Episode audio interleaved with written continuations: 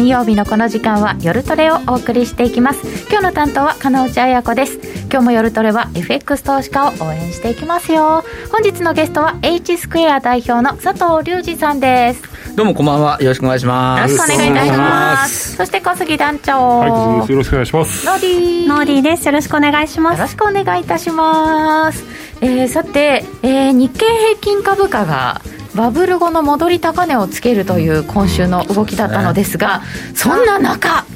ドル円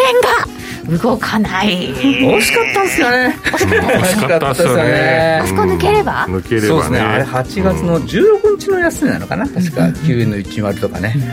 なんかあそこで止まっちゃったんでね、ダブルボトムみたいになんか今なっちゃってるんですけどね,、まあねかえって底堅い、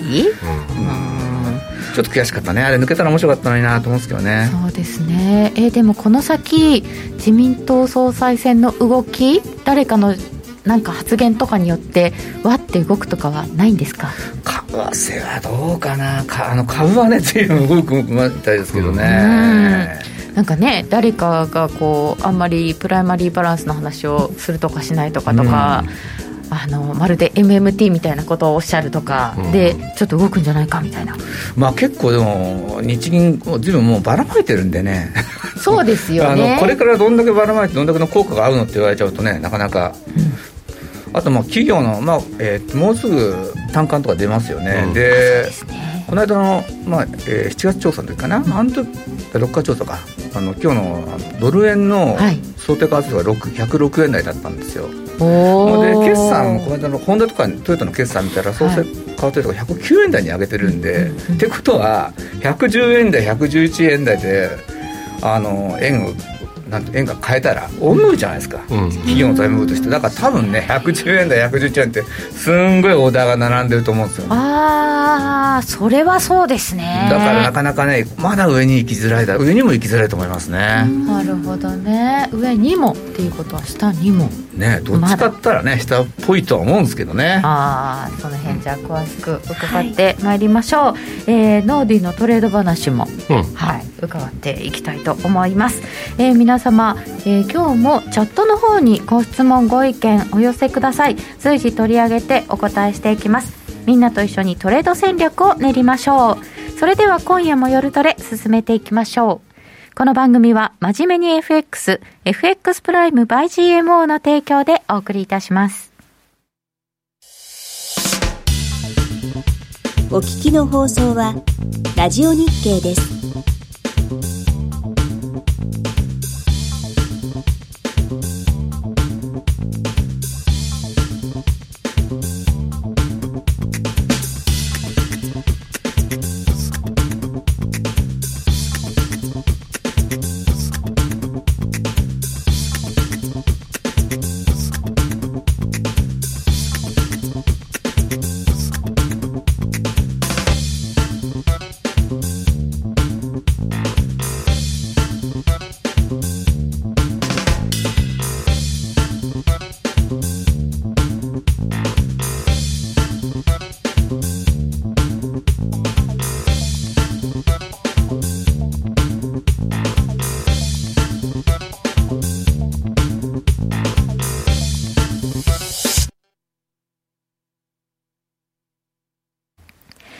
めまして本日のゲストは H スクエア代表の佐藤隆二さんです。よろしくお願いいたします。えー、前回7月にご登場いただいた時にすっごいみんな前のめりで、うん、うん、覚えてますか？前のめりで。前のめりでって言ったけど。うん。忘れてるな。忘れてるな。忘れてるな。あの値幅のねこう計算とか、ね、いろんなことをかかってたんですけど、まあ今日もえー、マクロの数字の復習あたりからいきますか？えーと、あの先先週のちょうど金曜日だったかな、はい、あの PPI とか出てきまして、うん、まあ、結構あのいい数字だったんですよ。生産者物価指数、うんね、いい数字っていうことは、まあ、上がった、いいっていうか、まあ、上がってたんですね。そうあの予想より上がった。やっぱまだ物価はちょっと上昇傾向？そうですね。っていうのがあって、まあ、ちょっとドル、まあ、その後からまあドル買いが強まってきてたんですけども、はい。それで、まあ、あの週変わって、消費者物価ってこれはあのなんか、事前予想よりも低い数字、この今出てるやつで、赤いのがこう予想より高いやつで、ブルーのやつが予想より低いと。やつなんですけども、で、まあ、PPI でドル高になって、CPI でちょっと落ち着いて、ただそれでもあのドル安になって、もう一回ドル買いに戻ってきて、そして昨日のあの小売売上、はい、これがあのまた予想がマイナスだったんですけども、非常にいい数字が出てきたということで、またドル買いになっているという状況ですね、まあ昨日ドル買いも一旦下でやってから、まあ、戻ってはきてるんですけどね、戻ってはきてるというか、まあ、結構、ここ2週間ぐらいで、今、僕、ドルっても最近2週間サイクルで動いてる感じがしてて、ちょうどね、うん、あの2週間目なんですよね。で直近のそのドルが強かった、えー、ドルが安かったのか、9月3日までかな、うん、その前が8月の20日頃にあの1回ドルがこう強くなって、まあ、ユーロドルとか、オージードルとか、その時にあの安値をつけるんですけども、そこからの9月の3日、雇用統計のところに向けて上がっていくんですよね、はい、で雇用統計でピークアウトして、今、そこからまたドルが強くなってるという状況ですかね。うん、でまあ、こので今週1週間見て、まあ、これをこの経済指標を見ていただけると分かるように、はい、まあ、この指標で結構触れてきたなという感じですね。うん、まちまちといえばまちまちですよね。ただね、ちょっと心配なこともいくつかあって、心配。えっ、ー、と物価指あの PPI と CPI のこの推移っていうのをこう、まあ、対前年同月と見てるんですグラフでちょっと見てみましょう、2枚目です。えっと、基本的に、はいコモディティの商品価格とか生産者物価っていうのが、えー、消費者物価に先行するんですよ。ほうほうほう。要するにあ。の製品の価格製品を作るコストが上がってくることによってそれを商品に転嫁するお金、うん。銅とかが先に上がって自動車に行くみたいな。そうそうそう、そういうことですよね。でそうするとあの確かに今月の CPI はちょっと予想より悪かったけど、うん、PPI がこんだけ上がってるってことはまだあの消費者物価の上がる余地って、余地って言い方は変だな、上がる可能性は十分あるんじゃないのかなと思いますね。次また CPI に転嫁されていく、うん、そうですね、で、かなり急激にこの PPI が上がってきてるのは、ちょっと心配なんですよね、正直言ってね。あの今のなんの基準になってからえーと、最大の上げ幅っていうのかな、うん、更新してるんで、あはい、あの結構その、企業さんはかなり今、物価、中の上がってきてて、厳しいんじゃないのかなと思いますそうですね、なんかこの間も下方修正している企業が、原材料価格が上がりすぎとか言ってたし、うん、そういうのは出てきてますよね。出てきますよね、きついインフレ、辛い方のインフレ、そうですね、ちょっと辛い方のインフレに。まあ、この後ちょっと雇用のことも話すんですけど、はい、まあぶっちゃけあの皆さんの給与って大体年に1回しか上がらないじゃないですか。日本だったら、うん。うん、でまあ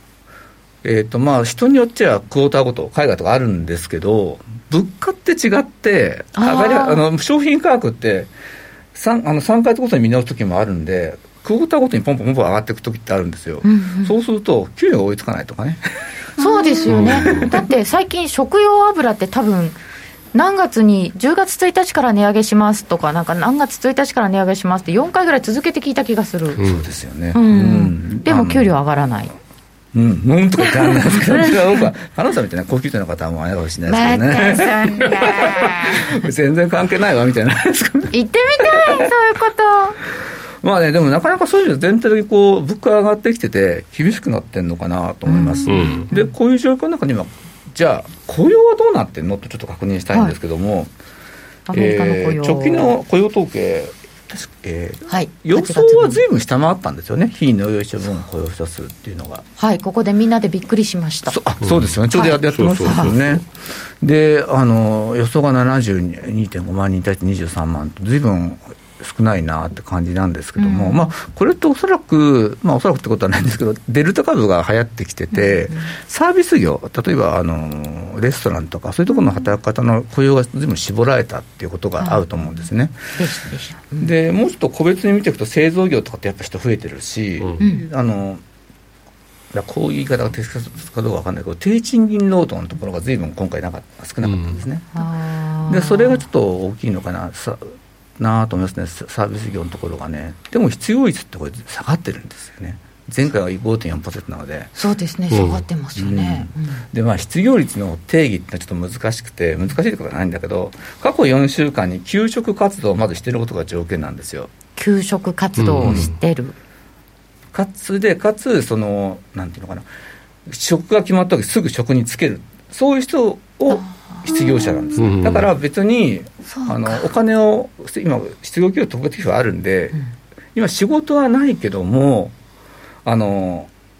働かない状態要するに休職をしてない状態お金がある、うん、そういう人は失業者に入んない。ん。ですよねそれにすぐ働ける人じゃないと失業者に入んないから学校始まってくれないと外出られないよね、ね、とか、うん、だからそういうのもあってこの雇用も増えなかった中で、この失業率がちょっと締まってきてるっていう状態なのかな、うん、で実際、この平均時給とか見てもらうと分かるんですけど、上がってるんですよね、お金払ってでも来てほしいというところですよね。で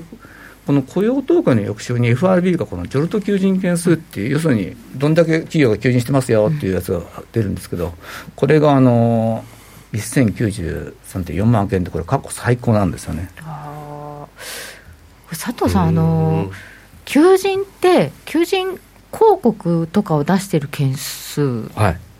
だと、はい重複とかはあるんですか？重複とかもあるでしょうね、広告がありますね、これ、FRB のやつは重複ないと思うんですけど。なるほど。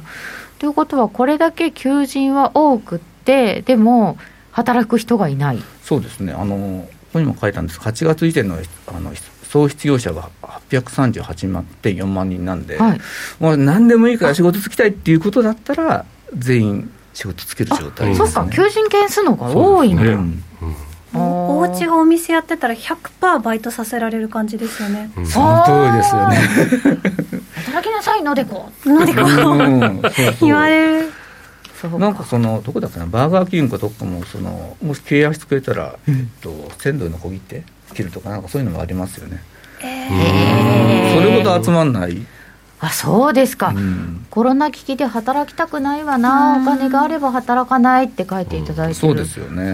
あ求人しても集まらないみたいだね。うん。そういうのが多いんでね。ちょっと心配といえば心配ですよね。ね。ってことはあの、あのー、今のその求人の状況をちょっと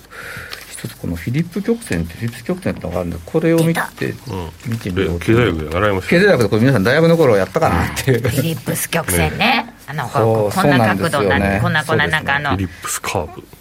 このカーブごとウィって上がったりとかするんです、うん、しますね。でこれ下の、えーと、X 軸下の方の横軸って言ったらいいのかな、はい、これがあの失業率。失業率上が、はい、上がこれ今回はこれあのあれ使ってます。賃金上昇率使ってます。あ物価の時もあります物価でもあると思います、うん、今回ちょっと賃金上昇で見てもらおうと思うんですけど、はい、えーと、一番左の方にあの2019年の9月数字をちょっと乗っけ乗っけてるんですけども、うん、これが、えーと、失業率が3.5%ほぼ完全失業あの雇用が達成というふうですよね、これ賃金が、えーと、2.9なのかな？ぐらいなんで、非常に2.9安定してて、はい、でそこからコーナーが発生することによって、ガーッと右に急上昇するんですよ、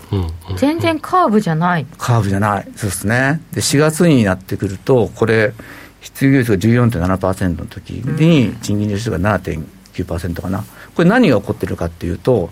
あの、まあ、ロックダウンとかしてる中でもでもどうしてもライフライン系だとか、まあ、ゴミだとかそういうの仕事が必要なんですよ、はい、でここで働いてもらうためにすごい賃金がやっぱりあのあのあの乗っけてるんですよね。なんでこんだけあの賃金が急上昇してると。でここからこう徐々にこうなんとなくどういう対処したらいいのかっていうのが分かってきてこう下のこうなんていうか直線で上がったとこうその下の方からスルーって戻ってきますよね、これ徐々に戻ってくるんですけどこれが、えーと、1月今年の1月12月になるのかな大体な1月からふっと上がり出すんですけど、はい、あの雇用あの雇用失業率が下がってきてて、うん、あのここでワクチンが始まるんですよね。ワクチン接種が。なるほど、なるほどね、はい、うんうん、そうするとだんだんあのワクチン接種早い人からこう雇用にどんどん戻ってくるただこの時は失業あの求人と足んないんで給与ボンと上がるんですけどそこから給が給与にこう効果してるのって分かります？すごいですね。してます。ね。これの時はもうワクチンがどんどん進んでってそんなに賃金を上げなくても人が集まってたんですね。でおそらくこの2011年の4月にえっ、ー、と6.1%かな？失業率が6.1賃金0.3ですよね。ああだいぶ落ちた。落ちてもここが多分均衡点だったと思うんですよね。おそらく今の状その、まあ、今ってこと変だな。その時の状態の均衡点であって、うん、あのここを境に今度どんどん経済が回復してくるんだけど、うん、求人がもう追いつ求人とか雇用が追いつかなくなってくるんですよ、ね、そうすると失業率は変わらないんだけど今度賃金上昇とガーッと上に上がってくるのを見ると思うんですけど、うん、垂直ですよね。これがね一番良くないパターンなんですよ。要するにこの状況の中で今度バイデン政権どんどんこう財政やるんで、はい、何に使われるかって人に使われるんですよね、賃金が上がっていく。でさっき、はい、あの生産性物価の上がり方見てたと思うんですけど、うん、あれあれは賃金上昇分も入ってるんで、うん、あのまだまだこの状況が続くとするならば賃金も上がっていくんだろうしでそのサプライチェーンの混乱もあるから実際物も来ない半導体もまだ十分じゃないですよね、うん、そういう中なのであのインフレっていうのはあの FRB の人たちはみんないやあの一時的だよって言ってますけど例えば技術革新があるから大丈夫だとかそういうこと言ってるんだけど、うん。雇用の面っていうのはそんな簡単じゃないんじゃないのかなっていうのがちょっとこのフィリップス曲線を見てると思うんですよね。で特に雇用ってなんていうのかな一度雇用したらなかなか辞めさせること、まあ、特に日本は難しい。アメリカでもレイオフとかやるの大変なんで組合が強くなってるし特に今回民主党政権なんで、はい、あのその雇用の弾力性っていう方適切か分かんないけどその価格ほどこう自由に雇用調整はできないんですよね、うん、そうなってくると、それがいずれ企業にとっては、まあ、すでにもなってると思うけど、うん、足かせっていう方が適切かどうかは分かんないけど、かなりコスト増につながってくると思うんですよ。確かに。上げた賃金を下げられないですもんね。そうですかね、うん、いや明日からちょっと景気良くなってきたからちょっと下げますわみたいな感じにならないですよね。でもう企業もしょうがないから、えー、まあ物の値段にそのアドニサスやっていく。うんそうすると、その分、今度、賃金が上がるかというと、なかなかさっき言ったように、年に1回とか、2回しか上がらないんで、あのー、消費が徐々に落ちてきて、ちょっとそのアメリカ経済大丈夫っていう話になってくると思うんですね。その中でテーパリングをやるんで、結構大変だと思います、正直言って。そこの背にあるスタッグフレーションっていう見方が最近ちょっと言葉として出てきてますね。くようになりましたスタグフレーション、これやっぱり雇用働く人たちがこうコロナにもなったし株も上がったのでまあいいやもう早期リタイアしようみたいな人も増えてそうじゃないですか、ね、だからそれがすごく雇用が増えない人の要因かなと思って、例えば何にもなかったら6570まで頑張ってあとの5年10年働こうかなって人が今回のことで、まあ、早期リタイアしちゃった人も結構いるんじゃないかなと思うんですよね。でその人たちは雇用市場に戻ってこないとなると、いよいよもってあの賃金コストっていうのは上がってくるのかなって思いますね。インフレが続いちゃったらって思ったけど、でも株は持ってるんですもんね、その人たちは。そうですね、今のアメリカの60代、70代って結構いい、いい世代っていうか、あれだけど、お金持ってるんですよね、その下が結構大変な世代なんですけど、彼らはそのよくテレビとかで見るアメリカのこうなんていうのかな退職生活こう、たまにこう豪華客船とか乗っちゃったりして、はい、ああいう人たちがいることはいますよね。ね広いお庭でね芝生買ったりなんかしながらでっかいワンコと、だからそこのとこの今度ギャップね年代とのギャップも出てくるだろうから、ちょっとアメリカって大変かなとは思うんですけど、ね、ただただ羨ましいですね。全くでございますね。本当だねまあねあのこの間も何かで読んだんですけど日本の円の今価値って50年前とほぼ一緒なんですよね、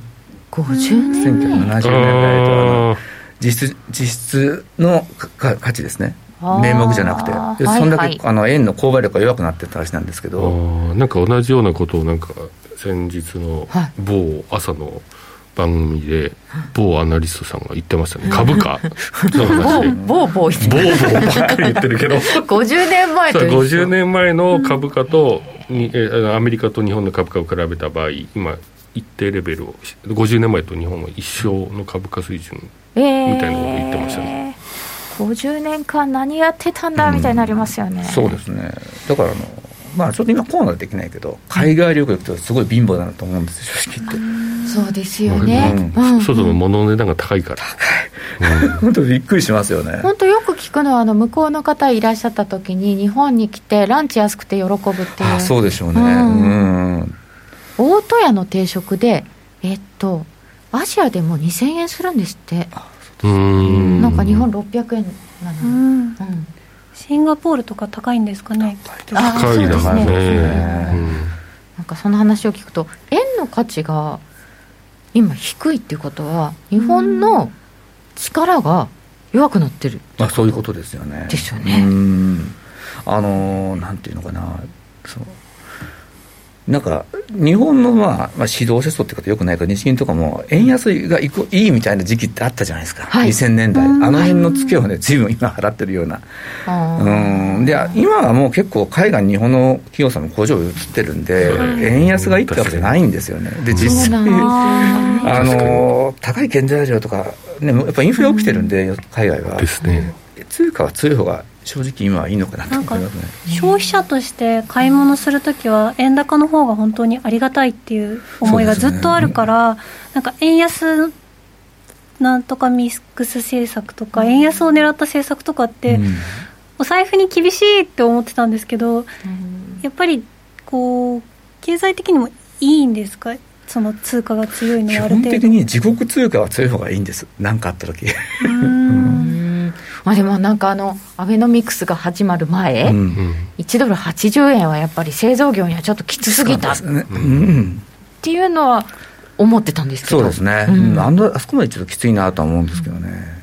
ただ110円とかこの辺はどうなのかなと、はい、もうちょっと程よい円高がいいんですね。程よい程よい程よい、まあ、100円とか90円でも十分やっていけるって話聞きますからね。なんか最近そのコロナがあるから私台湾とか行けないんですけど、コロナの前は毎年12、回行っててやっぱり子供の時食べてた食事とかと比べてすごい高くなったなって思ってたんですよ。あれ日本円が安くなってた分もあるし、うんね、ちょっと台湾あ台湾ドルが高くなった分とかも時期によってあるんでしょうけど、うん、基本的には日本円安くなっててるんですね、うん、そうですね。おっしゃる通りですね。デフレの影響ですよね。そうですよね、日本はねずっとデフレでしたからね。物価ってないから。うん。えーと、自国通貨が良いのは当たり前。全く当然のこと円高株高だったら最高だな、ようやく円安最高洗脳が解けてきたか、うん、確かになんか円安がね、うん。いいみたいなのがね、ありましたけどね。ちょっと海外行くと分かりますよね、うん、なんか随分弱くなったなっていうか、うん、円の中だけで生活してると、変わんないんですけど、そうなんですよね。うんそれはあるかもしれない、まあ、日本はねどう、どうしても輸出入しないと生きていけない国なんでね、やっぱあんまり言わすぎるとちょっとどうかなっていう気は正直します、ね、そうですよね、必ず資源買ってこないといけないっていうのもありますしね。じゃあ、直近のガッと下に下がらなかったドル円もつまんなかったですね。つまんなかった、あれね、不思議っていうか、さっきアメリカのインフレの話したじゃないですか、はい、で日本そのほぼほぼインフレっていうか、もうデフレみたいなもんじゃないですか、うん、本来だったら通貨高になるんですよね。インフレっていうのは通貨の限界なんで、デフレっていうのは通貨が強くなっちゃうんで、うん、本来だったらもっと円高に触れてもおかしくはないんですよね。あでもじゃあ、思いのほか、円高にいってないってことですよね、他の要因で。そうですね、いってないですね、うん、だから、まあ、もちろん今、ドルも強くなってきてるんで、うん、その駆け引き、掛け兼ね合いになっちゃうと思うんですけどね。まあまあ、この後話しますけども、その円がそうするとあの案外そのドルにつられない、要するに円安にならない状態になってくると、こう通貨を選ぶときもね、ちょっといろいろ考えながらやった方がいいかなっていう気はします。他の通貨は結構ドルに対してこれから弱くなりそうな感じがするんで、んあちゃんと崩れてきてるのもね、ね目立ってきましたもんね。だからドル円じゃなくて、ドルに対してちょっと他の通貨考えなきゃいけない、ね、そうですね。ストレート通貨。通貨は面白いと思いますね。なるほどなるほど。うんでフィリップス曲線ちょっと難しいのを勉強した後ですがあそうですね。賃金上昇率とか物価指数、うん、消費者物価指数の数ちょっと見てみましょう。はい。賃金上昇率と消費者物価別々に話したんですけど、はい、これ実はもう消費者物価の上昇のが上が、上回っちゃってるんですよね。ちょっと嫌なあじゃあこれアメリカの人々もちょっと苦しいそうなんです。だから今回の小売りをちょっと注目したんですよ。どんな数字が出てくるのかなって、っていうのは、まあ今日これから11日にあのミシガンがの、発表されたと思うんですけど、先月ミシガンすごい悪かったんです、ね、8年ぶりの低さっていうことでびっくりしましたよね。先月ちょっとショックだショックだったですよね、うん、デルタがあってそのおそらくこの影響も出てきててあの実質賃金がマイナスになってるんですよアメリカもそろそろ。そうなってくると購買力が下がって購買とかその消費消費が下がるんでどうかなと思って今見てるんですけどね。この状態続くとやっぱアメリカこれからクリスマス商戦でしかもそのコロナ、まあ、ウィズコロナになってデルタ株もちょっと収束していくってなってくるとすごい期待が高まる時期なんですよね、で株価も9月に安値をつけた後に結構年末に向けて上がる習性があるんで上株って。あそうですよね。これが維持できるかどうかっていうのはちょっと注目なんですよね、どうなんですかね年末商戦。年末商戦ね、もうすぐですよ。本当だ10月に入ってきたらあの、まあ、ハロウィンが来て、うん、で11月にサンクスギングが来ますんで。そうだそうか、うん、もうもう1か月後ぐらいにはみんなきっとかぼちゃ来てるんだ。かぼちゃ、ね、なんかこのとおりウォールマートとかねアマゾンとかこう人員を今確保一生懸命確保してるって話聞きますもんね。それこそ賃金を上げて求めてますよね。クリスマス商戦に今かけてるでしょうねかけてるでしょうね、うん、えー、クリスマスの時期でもどんぐらい人出て歩けるんですかねまあでもアメリカとかねあの、まあ、大リーグとかの映像見ててすごいですよねもう。誰もマスクしてない。ですね。普通に感染してますよね、うん、でも何でしたっけ？ワクチン拒否率とかが結構あってなんか企業さんではまたマスクを義務化するとか言ってますよね、ね。うん、もうほぼほぼ日本と接種率変わらなくなっちゃいましたもんね、確か、まあ、日本はねだいぶ早く進みましたよね。はい。ね、ようやくですけどね。ようやくですね、まだ年齢のばらつきが大きいですもんね、そうですね。真ん中ぐらいの人が打ててないんですかね。65歳以上は 80%90% 近いけど、うん、下はまだ30%いってなあれいったぐらいですよねそうね。低いですね。多分今40代の人ちょっと打ててないんじゃないかな、なんかいろんな上からのやつと高齢者若い人が学生からねとかっていうので、今ね2030のところ今手厚くっていう話出てるけど40が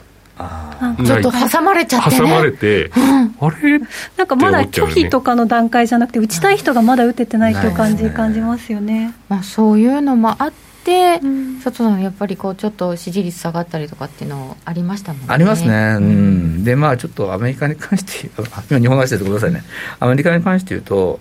アフガニスタンの問題もね、ちょっと、あそうです、ね、あれは強烈だったと思いますね、あの映像はちょっとショッキングだったと思いますね。いやアフガニスタンってでも為替にもなんかもっと影響するかと思ったら意外とその後スルーしてますよね。そうですね。今のところはないですね。地政学リスクって発生してるけど、反応しないですよね。反応しないですね。だからあれが目に見えて反応してくるっていうのはおそらく中間選挙だと思うんですよね。そこで要するに民主党があの過半数になってレームダックになるっていうシナリオが現実に起きてくるとマーケット反応するでしょうねうん。でもまだ先ですね。ねもうでも来年ですからね。あの 結構マーケット早め早めに動いてくるんで。そうか。あまあ先取りね、うん。うん、来年になるとちょっとその話し出すかもしれないですね。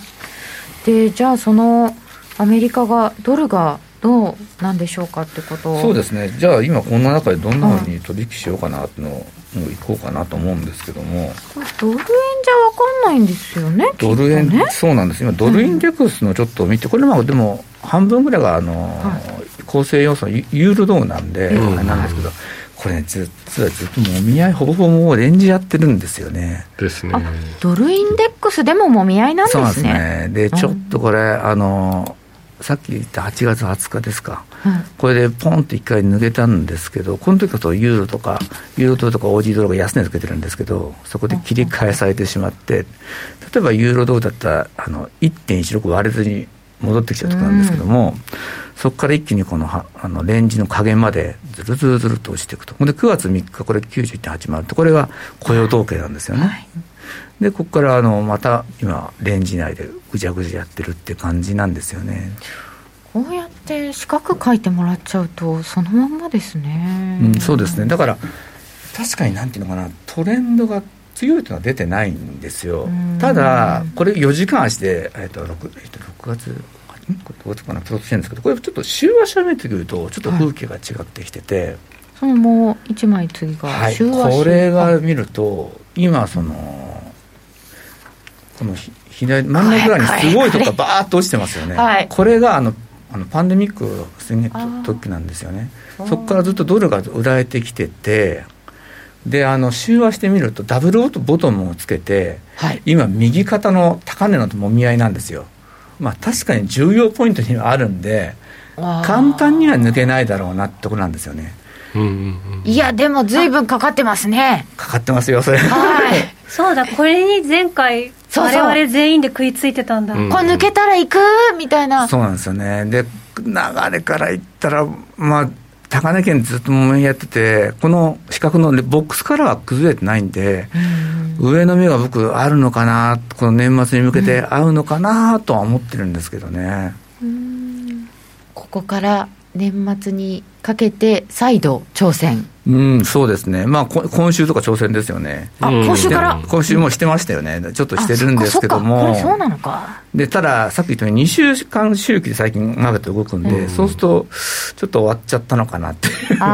う うん、残念な感じはするんですけどね。上がりきらず、で来週、FOMC ありますよね、そうなんです、ここなんですよね、ポイントは。で消費者物価さっきみたいによくなかよくな高いんですけども、はい、予想よりは低かったんで、でパウエルさんからしたら、テーパリングってことを早々とまだ言いたくないんじゃないのかなと思うんです言いたくない、まだ。うん、あの、なんていうのかな、株価が崩れるのは僕、多分すごい嫌だと思うんですよ。そうみたいですよ、ね、で今のあの SP とかダウってちょっと怪しいですよね。高値圏から落ちてきてて結構崩れそうなところに来てるんでここでもしそのテーパリングなし出てくるとストンっていくかもしれないんで、うん、まだねこの段階じゃ言わないんじゃないのかなと。いやでもこんだけもう長いことテーパリングするんだするんだって言ってるのにまだそう言われたらやっぱり落ちます。いやでも実際ちょっとチャートの形が嫌なんですよあれ、はい、あの一回ちょっと手締まったこうかなってで9月末って結9月って例えばリーマンショックだったり、いろんなことが起きやすいんで、9月、10月って、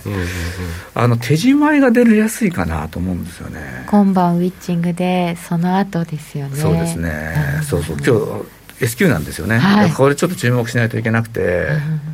で最近のあの米韓見てると思うのが、そのラッセル2000と小型株が下げがきついんですよ、あれもう3月高値で全然抜けないですね。抜けないんですよあれ、うん、で結局金利が上がってくると一番きつくなるのはあのハイテク企業と小型株なんで、はい、その辺にも多分オプションからの売りが入ってるはずなんですよね。ああいうなってくるともこれその辺であれ小型から荒れてくると、はい、嫌な感じがするんですよね。へえー、なんか米株って手放していいことがなかった記憶しかここ数年間ない,、ないせいで、手締まえない。みんなそうなってるんじゃないですか？そうですよね、うん、押したら買うでずっと成功してきてるじゃないですか。そうですね、とこの後どうなるのかっていうのが ちょっと気になるところですけれどもその辺この後伺ってまいりましょう。ではここでお知らせです。約定力と話題の高金利通貨で会社を選ぶなら最大11万円の口座開設キャッシュバックプログラムを実施中の FX プライム by GMO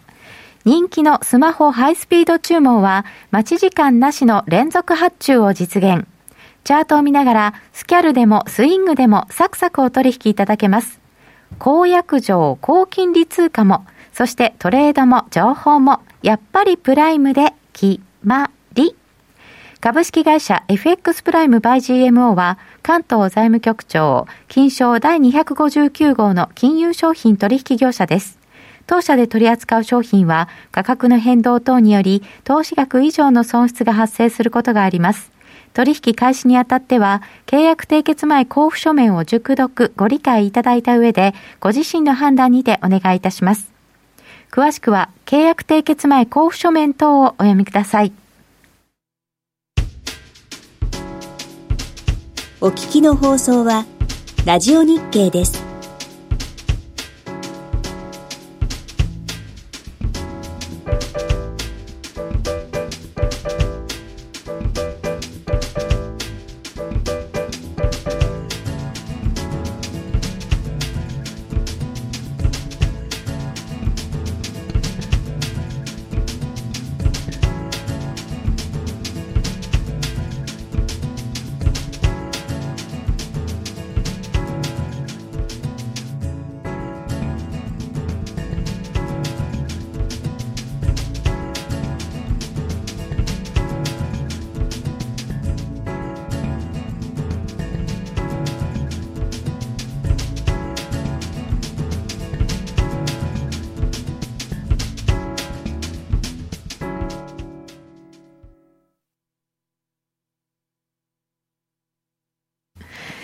き続き佐藤隆二さんにお話を伺ってまいります。さっきの円高の話。日本は加工品や外食は確かに安い。海外では認可されていない食品添加物等を使用し工業商品のごとく加工している。しかし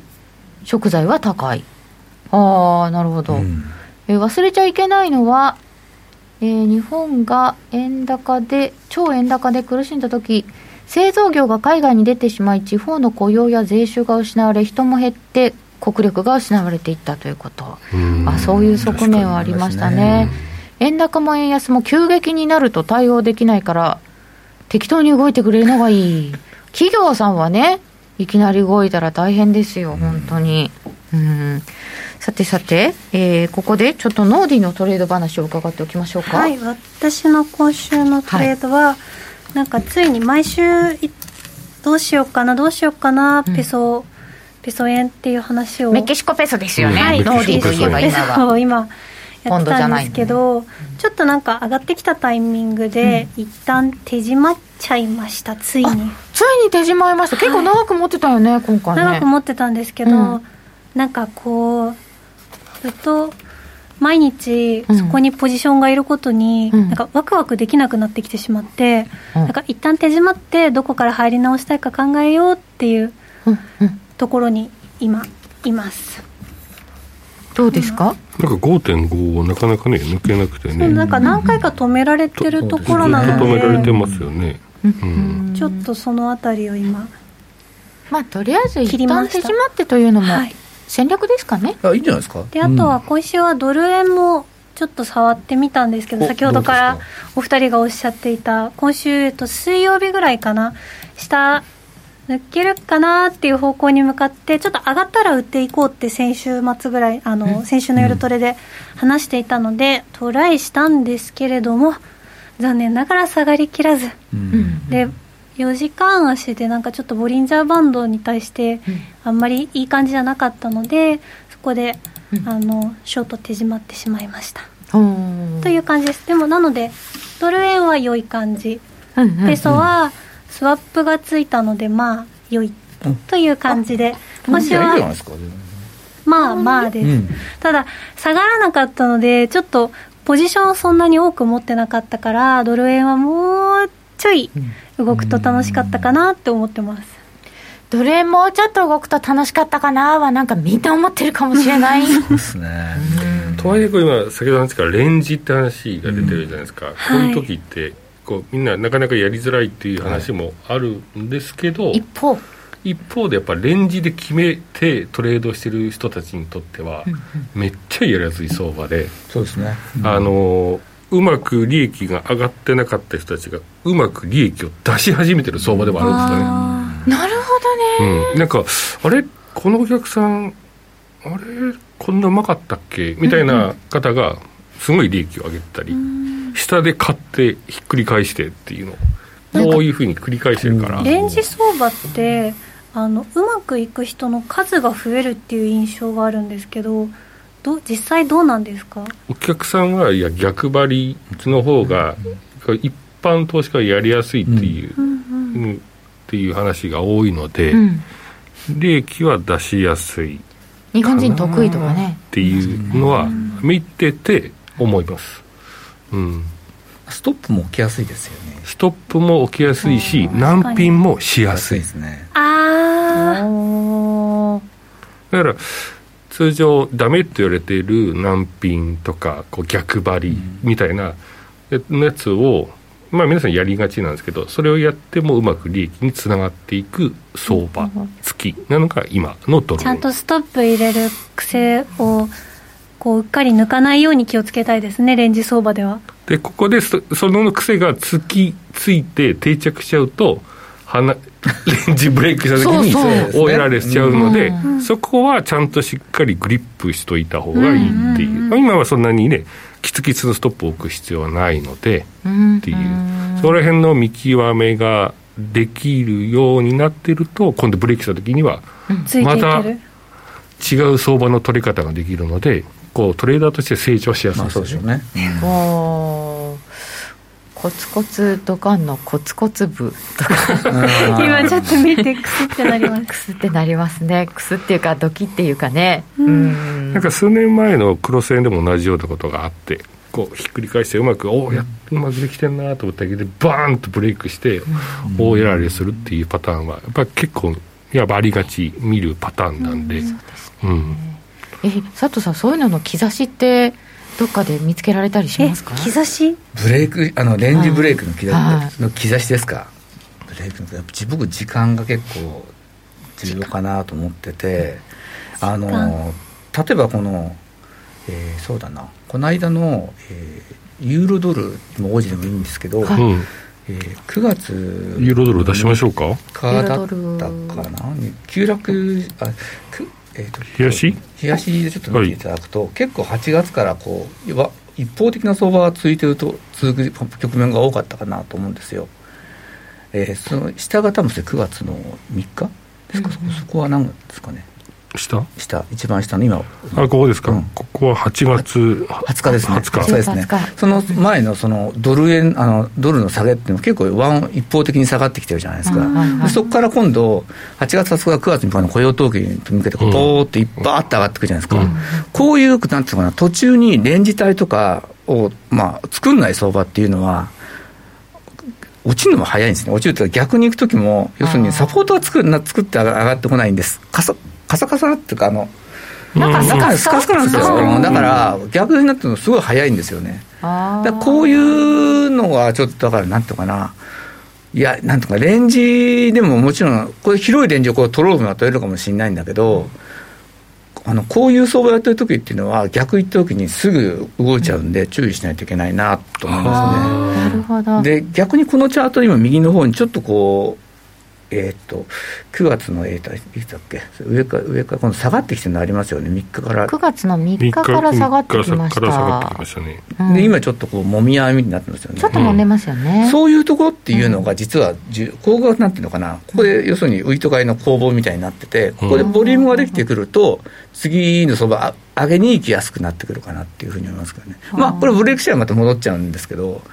こういう相場の方がこうだんだんをこう作っていってる相場の方があのトレンドは長続きしますよね。スルスルスルって上がったやつはまたストンって落っこっちゃ落ちますね、まあ、それはもう時間しても何でもそうと思うんですけど。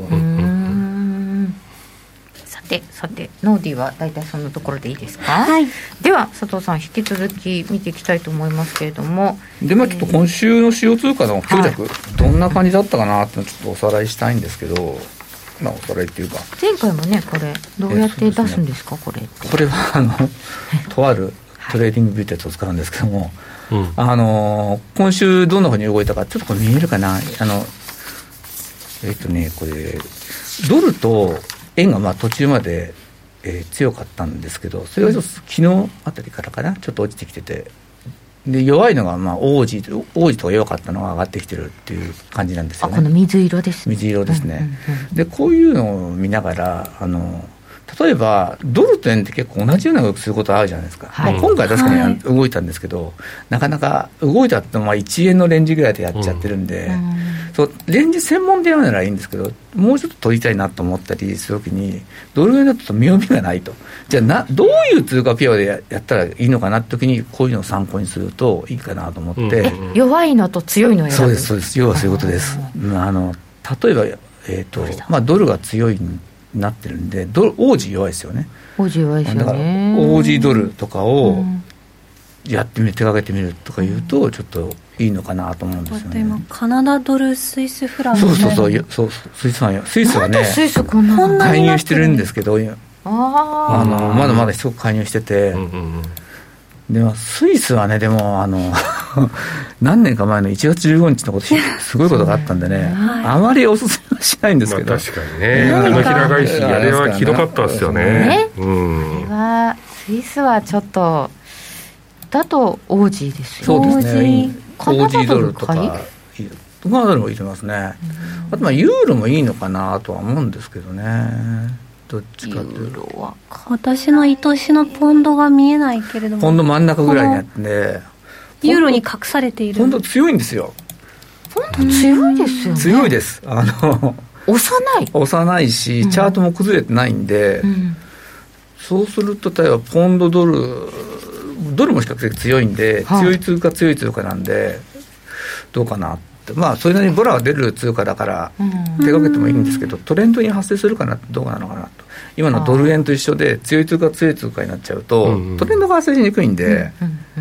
だから逆に僕はレンジがいいよって人はいいのかもしれないですね。まあ、そうですね。え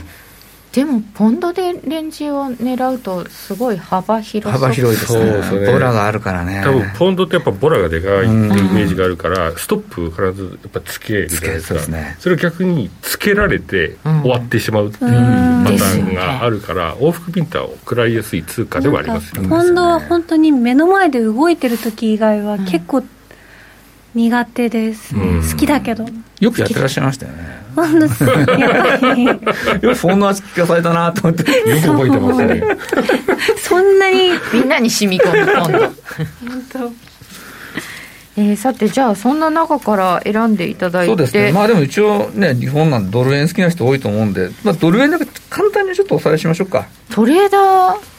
リュウジとしてはドル円はあんまそのレンジなんでトレーダーリュウジのコーナーであれなんですけど まあこれちょっと長い、週足長い足なんだけど、111円、112円って、さっきも言ったと思うんですけど、まあ、オーダーもあるし、何個も止まってるんですよ。それで、長期のダウントレンドはまあ抜けてきてるんだけど、長期ってトレンドレスかトレンドがないって僕のと。あそっか、これを抜けたからって上に走るとは。うん、で基本的にトレンドがまだないんじゃないのかなと思ってて。止まってる？まだ行く要素は特に、下げトレンドは終わったけど横ばい？横ばいなんですよ、うん、じゃあ上もって上にじゃあ行ってるかとまだ行ってないし、うんうんうん、まあテクニカルとファンダメンタル一緒に語っちゃうのはどこかと思うんだけどそのファンダメンタルって言うとオーダーは並びやすいなと思思ったんですね。あの企業さん企業さんのね、うん、で大口のオーダーは多分並んでんじゃないのかなっていうような影響もあるんでまあ、ちょっと上も行きづらいんだろうなまあ、あの為替って9割がスペキュレーション、投機の玉なんで、それを食っていくってことは当然あるんだけど、まだちょっとあれかな、そこまで9が熟してない感じがしますね少ないとはいえ、実需が淡々と出てくるっていうのは、それなりに。実需は、あのなんていうんですかね、買い戻しとか、どうして買い切りじゃないですか。うんだから戻ってこないんで、あのそれは強いですよね、やっぱりどっかでそのポジションをクローズする必要がないんで、彼らは。ああそうかそう買い切り力ってのは結構効いてくるんですよね。こういう特に動かない相場では。うん。トヨタがこの辺で来るよねとか。今日も9円の80ぐらいから青い銀行からオーダーが出てるっていうのは聞き聞くんですけど、あこれじゃ上がんないのかなと思ってもやっぱそれそれそれってやっぱり地合いが良くなってきてるからポンポンポンといっちゃいますよね、うん、東京時間はちょっと上値キャップされちゃうけど、うん、終わっちゃうとドルドルそうですね、111円で買ったら万々歳ですもんね。109円で出してる。そうですよ。大変ですよ。本当に。12、円も上でねオーダーの手当利益何千億とか変わるかもしれない、じゃあこの辺はちょっと上が重いかもしれない、ね、時間してもうちょっと細かく見てもまあ、状況はそんなに 変わらなくて申し訳ないんですけどまあこういう感じなんですよ。110の80が一つキャップしてて下がまあ9円の10当選。これがだから8月の16とこの間の昨日おとといか。の安値でちょうどダブルボトムみたいな感じになってしまってまあレンジなんですよね。だからそのさっきあの小関さんおっしゃったように、まあ、レンジと割り切ってやるなら、うん、いいのかなと思いますその場合はあれですか？4時間足見るぐらいな感じでうんそうですねまあ下に下が今まであの100 9円の50ぐらい、40が年次の加減だったのが、30銭伸びたんで、そういう意味でちょっとやれる幅が増えたのかなっていう。30銭。確かに。じゃ爆投ですよ。貴重ですよ。貴重だよね、その値幅。うん、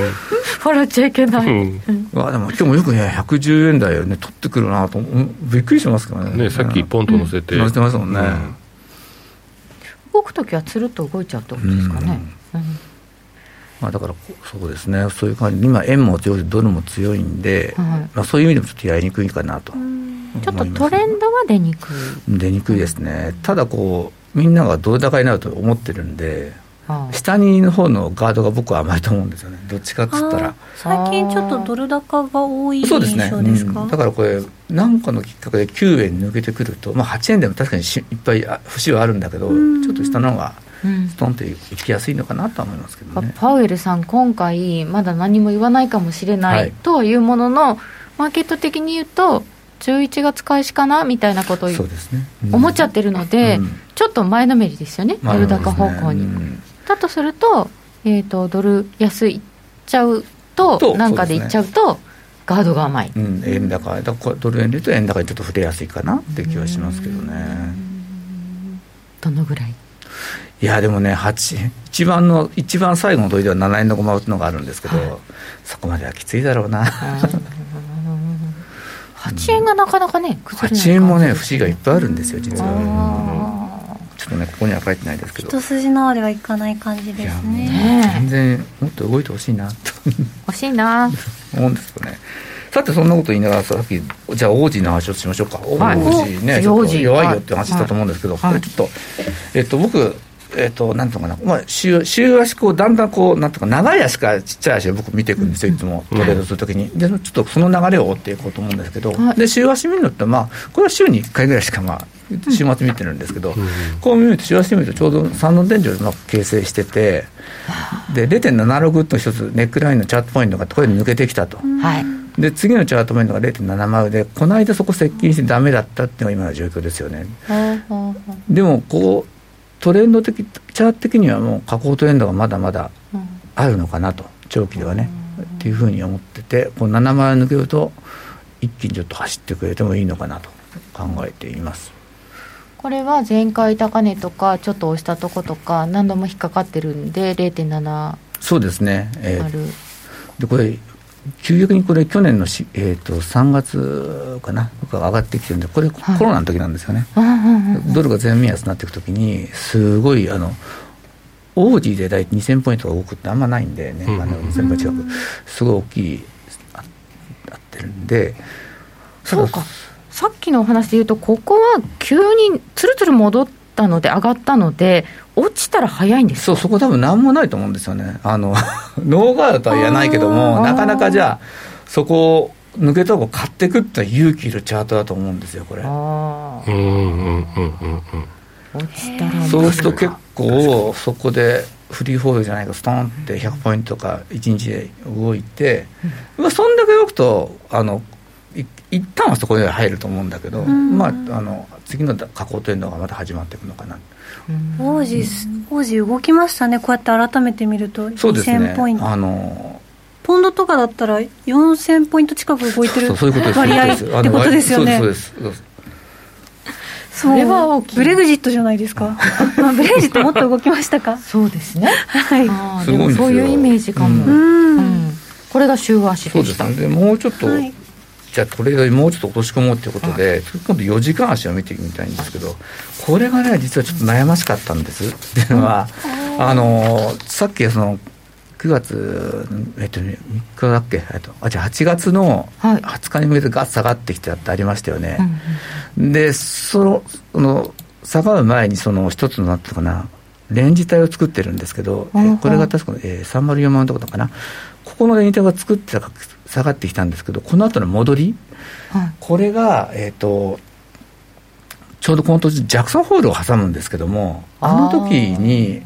そのレンジの手前のところでとが、手前がジャクソンホールだったんですね。はい、で、ここで止まるんだったら、もう一回次の下げ、ちょうどいい戻戻りをつけて下げると思っていたんですけど、僕もそのこの時しようと思ってたんだけど、あのパウエルさんが何も言わなかったせいですか言って怒られちゃうかもしれないけど、戻っちゃったんですよ、スルスルすると。スルスルスルっていきましたよね。厄介なのが、戻り高値を抜けて戻っちゃってるんですよ。うん、でこうなってくると、チャート的には上じゃないのって話になるんですけど、ね。うん、ただちょっと前の週足見てみると分かるんだけど、えっ、ー、と、なんとかな、週足でストンって上に軽く抜けてるだけで、うん、あの、分かるかな、右あの右肩のあここか。とこなんですけどね。右の下の方にちょっと行ってこいになってるとこあると思うんですけど。週足のこのえっ、ー、と青いのと白いのが高い違いになってるところ。こここういう感じになったんですよね。で週足見るときにあのこうしてみると、まあ、これでもいいんですけどイメージってこれどういうことかっていうとこれこの週足を2週間で1本ってイメージちょっと分かると思うんですけど、はい、そうするとこう長いこうなんつうかね十字線の上引き長いつけてなかなるんですよ。あなるほど、だからただ単に週足でこう週で見るんじゃなくてなこういうは激しい動きの時は2本で1本っていうイメージ。日本で作ったらどうなってるひげになってるんでひげになってるんですよただ上ひげになってるんでそう判断するとじゃあこれ抜けないなっていうふうに判断できるんで。そこまでイメージできない。そこまでイマジイマジネーションが働かない、なるほどそういう見方をするんだ。2, 2個2個2個1個にして。2個1あのそうなんです。あのそうなんですってか変なんだけど2週間足、うん、あの2週間足っていうイメージ。そうしないと特にこういうなんていうのかなさっきみたいな帯っていうかそうレンジを作るのにあれできた相場っていうのは下が緩いって話したと思うんですけど、うん、こういうチャート多いんですよ本当に。週足でこう行ってこい2週間で見ると行ってこいみたいな、うん、でそうするとトレンド発生してないことが多いんではは。でで僕はじゃあやっぱりこれ売りでいいんじゃないのかなと思ってまた売りで入ってきたっていうストーリーなんですけどね。実はヒゲだったこれがっていう。ブルトラップ。うん。これねあるんですよこれ。へええー、とこれがオージードルの4時間足の、最後にちょっと時間足だけ見る時間あるかな。はい1時間足をちょっと見てみましょう。時間足みたいなこれ実は結構綺麗な下降トレンドになってて、はい、で200日線も今200えー、200MA かも落ちててで、うん、ちょっとダブルボトムっぽく見えるんですけど戻りもその直近高値戻りとか抜けてないんでこれまた売りが出やすいのかなっていうふうに。あこっちは綺麗。綺麗なんですよね。うん今夜も売りたい気持ちって感じですよね。来週でも今夜そうですね。であの赤丸つけたとこあると思うんだけど、うん、あそこ超えてきちゃうと戻り高値抜けてきちゃうんでちょっと変な感じになる。あの3の47ぐらいそうですね、うん、なるほど移動平均 200, 200時間線ですか、はい、これそうですね、うん、200ですこれ下に向かってる感じしますねうんですね僕は基本的に線こういう横線とか、まあ、平行じゃないですか。特に200しかあんま200しか使わないんですよ最近。200綺麗にカーブを、そうですね。結構それが感モードっていうかいいんですよね。さてオージーまで伺ってまいりましたけれどもちょっとユーロなど積み残しましたのでこの後、えー、YouTube 延長配信でちょっと伺えればと思います、はい、この番組は真面目に FXFX プライム by GMO の提供でお送りいたしました、えー、本日は佐藤隆二さんに伺いました。どうもありがとうございました。ラジオの前の皆さんはまた来週です